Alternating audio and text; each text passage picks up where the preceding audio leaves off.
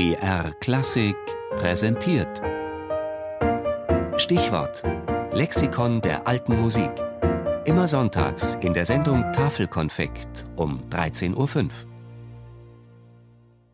Trompete. Die. Blechblasinstrument, auf dem man nicht nur den Marsch blasen kann.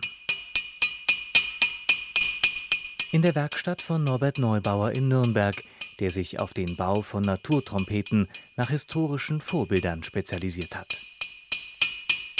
Ja, ich hämmere hier gerade ein Barocktrompetenschaltstück aus. Die Barocktrompetenschaltstücke werden an der Stürze unten getrieben, das heißt mit einem Stahlhammer auf dem Amboss ausgetrieben, damit sie den entsprechenden Durchmesser, den wir wünschen, erhalten.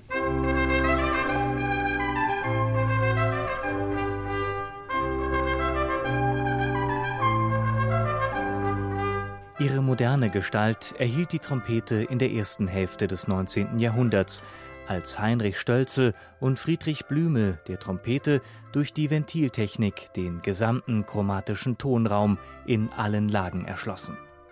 In den Jahrhunderten zuvor war die Trompete auf die Naturtonreihe beschränkt. Diese beginnt mit relativ großen Intervallen. Der erste Oberton liegt eine Oktave über dem Grundton. Der nächste Oberton wiederum eine Quinte darüber. Dann folgt die Quarte und so fort. Je weiter der Abstand vom Grundton nach oben, desto kleiner werden die Intervallabstände.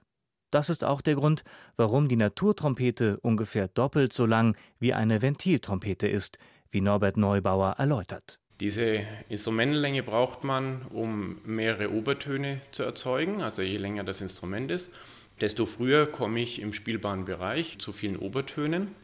Und das heißt also, dass man zwischen einem C2 und einem C3 etwa dann eine gesamte Tonleiter zur Verfügung hat. Das hat nicht zuletzt auch Auswirkungen auf den Klang. Das Naturinstrument hat einen insofern reicheren Klang, da es eben länger ist, enthält dieser Klang mehr Obertöne. Das heißt, das gesamte Obertonspektrum fängt eben schon viel früher an und dadurch äh, ist es ein deutlich mischfähigerer Klang.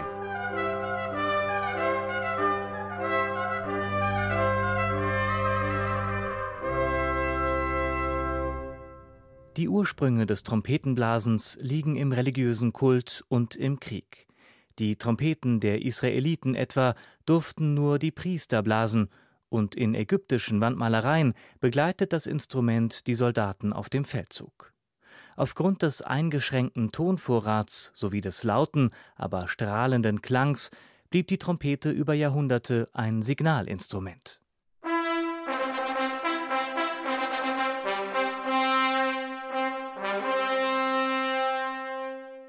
In Europa fand die Trompete Ende des 16. Jahrhunderts ihren Weg von der Feld- in die Kunstmusik. Ermöglicht wurde das durch Spezialisten, die es verstanden, im hohen Register der Trompete zu blasen, dem Klarin, wo auch chromatische Tonfolgen möglich sind. Im 18. Jahrhundert erreichte diese virtuose Kunst ihren Höhepunkt, etwa im zweiten brandenburgischen Konzert von Johann Sebastian Bach.